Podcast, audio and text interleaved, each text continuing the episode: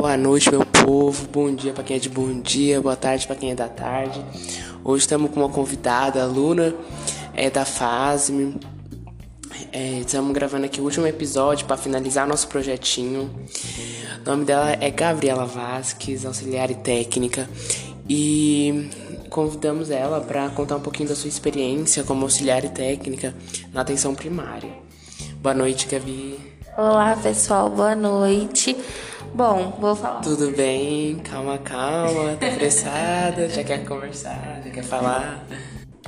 Então, Gabi, você como auxiliar e técnica, é, dentro do período da pandemia, o que você mais fazia na atenção básica, na UBS? Bom, é, quando a pandemia começou, foi um meio de incertezas para todos os profissionais, né? É, da área da saúde desde o médico até a enfermeira, até nós auxiliares, porque não tinha exames, não tinham testes, não tinha nem o começo dos estudos da vacina, então foi algo bem certo.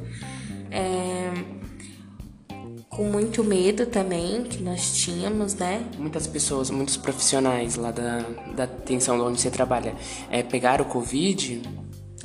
De, de começo assim, não é, às vezes é, comparecer algum paciente com algum dos sintomas, né, que eles é, expuseram que era em relação ao Covid, que era febre, dor de garganta, sintomas de gripe. Então, alguns pacientes chegavam com esses sintomas, aí a gente colocava eles na sala de isolamento e nós, paramentados, íamos lá para ver os sinais vitais, enfim.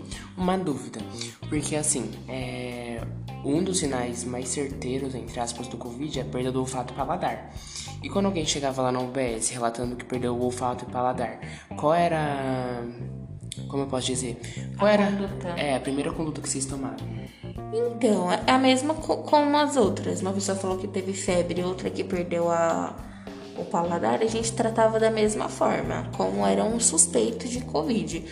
No começo, como não havia os testes, como eu tinha dito, essa pessoa era isolada, né? Ficava seus 14 dias de quarentena dentro de casa, isolada ao máximo, né? Porque nesses 14 dias é, é onde o vírus estava incubado, né? E depois desses 14 dias a pessoa não transmitia mais. De pronto, assim, foi esses cuidados que a gente mantia, né?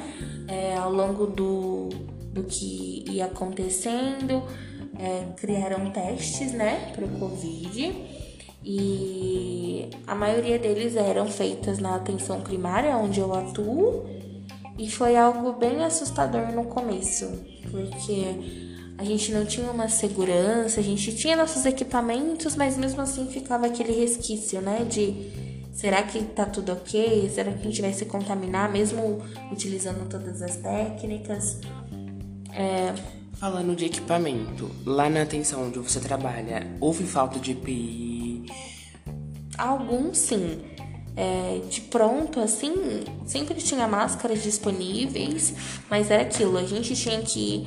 Hum, a máscara N95, né? Eles não disponibilizavam todos os dias pra gente. Era como a gente tinha que ficar com essa máscara o mês inteiro. Então a gente não sabia se estava contaminado ou não ao longo do tempo que essas mudanças foram ocorrendo, que todos os dias a gente tinha que pegar uma nova, né? Sim. Agora vamos falar um pouquinho da vacina, que é babado. É, quando começou a vacinação, né? A gente começou com uma vacinação, eu me recordo é, ao certo qual foi a primeira.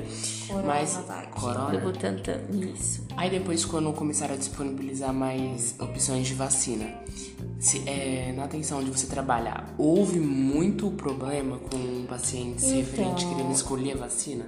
Então, isso foi um, um, vamos dizer assim, um caos, né? Porque começou por nós profissionais a vacinação, então a gente tava disponível a tomar qualquer tipo de vacina porque a gente sabia que era para o nosso bem, né? E conforme, por enquanto que só existia a Coronavac, do Butantan, todo mundo só queria ela, porque o intervalo era de 28 dias, então você já ia receber sua segunda dose em pouco tempo. É, logo depois, depois veio a AstraZeneca. que tinha um intervalo maior, mas a, a imunização era maior também. Então as pessoas queriam escolher, tinha muito isso. Muitas pessoas na fila, já, já, na fila mesmo, já perguntava qual vacina que tinha disponível. Se não fosse a que a pessoa queria, ela simplesmente saía. Ela não estava preocupada em se imunizar, em ficar segura, não. Ela queria uma vacina que ela achava que era melhor, né? Porque durante esses anos todos, vários tipos de vacina foram criadas de vários laboratórios e ninguém nunca teve essa curiosidade de saber. E por conta disso do Covid que, nova, que né? criou isso tudo.